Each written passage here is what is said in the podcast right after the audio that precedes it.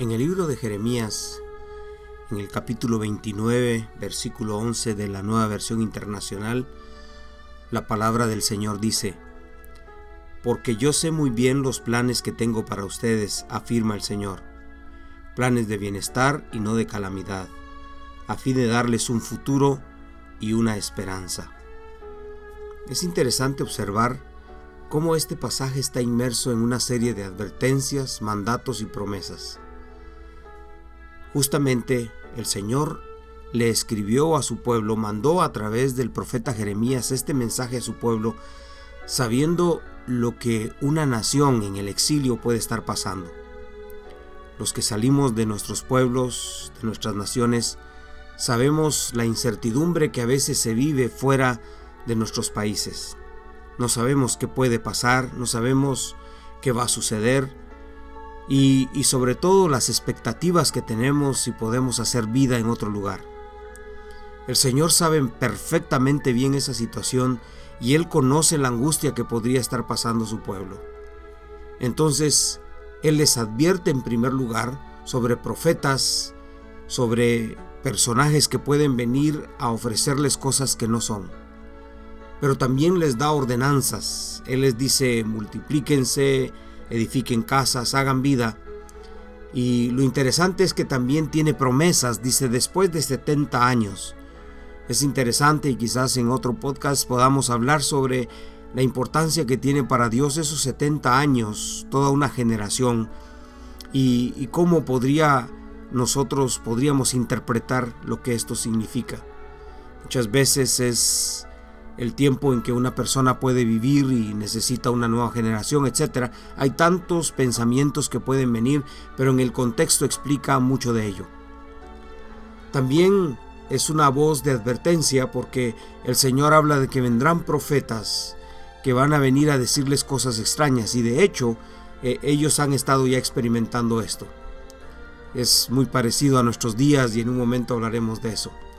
Pero es la voz del Señor es la voz del Señor a través del profeta. Y él mismo lo dice ya pasando a nuestro pasaje de hoy, a nuestro texto de hoy, porque yo sé muy bien, dice el Señor, después aclara Jeremías, estas no son posibilidades, no son falsas promesas. Yo sé muy bien lo que estoy diciendo, yo sé muy bien lo que estoy advirtiendo, yo sé muy bien lo que les estoy diciendo, yo sé muy bien las promesas que le tengo. En otras palabras, el Dios soberano ha trazado un plan claro, específico y sin dar marcha atrás. El Dios soberano sabe lo que quiere para su pueblo. Luego dice, los planes que tengo para ustedes. Complementándolo entonces, yo sé muy bien los planes que tengo para ustedes. Me encanta la forma tan personalizada que el Señor utiliza en, esta, en este pasaje. Los planes son para ustedes, mi pueblo, los que me buscan, los que me honran, los que tienen el sello en sus vidas, en su corazón, los que me aman. Todo esto es para ustedes. Yo sé los planes que tengo para ustedes. No dice para todos. Es para ustedes específicamente los que están en la promesa, los que tienen un propósito, una razón de ser en la tierra. Por supuesto, esto aplica muy bien a la iglesia de hoy. Luego, en la, la tercera parte dice, afirma el Señor.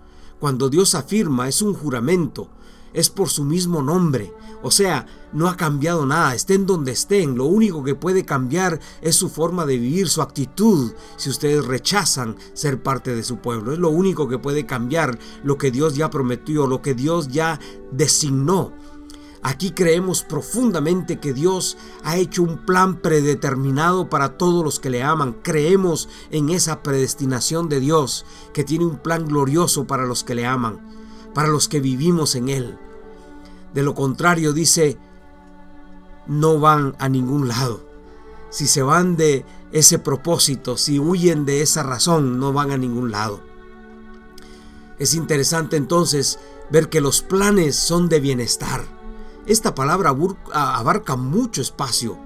La palabra son realmente son dos palabras, es una palabra compuesta, un bien, estar, estar bien significa que el ser humano estará bien en esas tres partes o esa, e, ese componente del ser humano que como para Pablo, Pablo lo mencionaba, alma, cuerpo y espíritu, va a estar bien en su psiquis, estará sano, tendrá buenos pensamientos, tendrá buenos razonamientos, tendrá una buena relación con sus semejantes, será inteligente, van a progresar, van a prosperar. Su cuerpo va a ser saludable y su espíritu en una linda relación con Él. Este es el bienestar, un bienestar integral, un bienestar en el que eh, tendrán la capacidad de desarrollarse, desenvolverse, de conquistar, de ser ellos mismos. Esta es la promesa del Señor que nunca ha fallado. Y luego pone lo contrario a lo que, lo que sería, dice, y no de calamidad. Yo no planeo calamidad para ustedes. En mis planes no hay calamidad para un pueblo que me adora. En mis planes no hay fracaso para un pueblo que me busca. En mis planes no hay desgracia ni fracaso para el pueblo que le ama.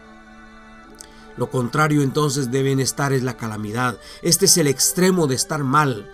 Calamidad tiene que ver con lo espiritual, equivale a calamidad en todas las áreas de la vida, mi cuerpo, mis relaciones interpersonales, vivir de esclavos, vivir eh, rotamundos, a fin de darles un futuro y una esperanza. El futuro tiene varias etapas. El futuro presente, el que viene inmediatamente y después el futuro eterno.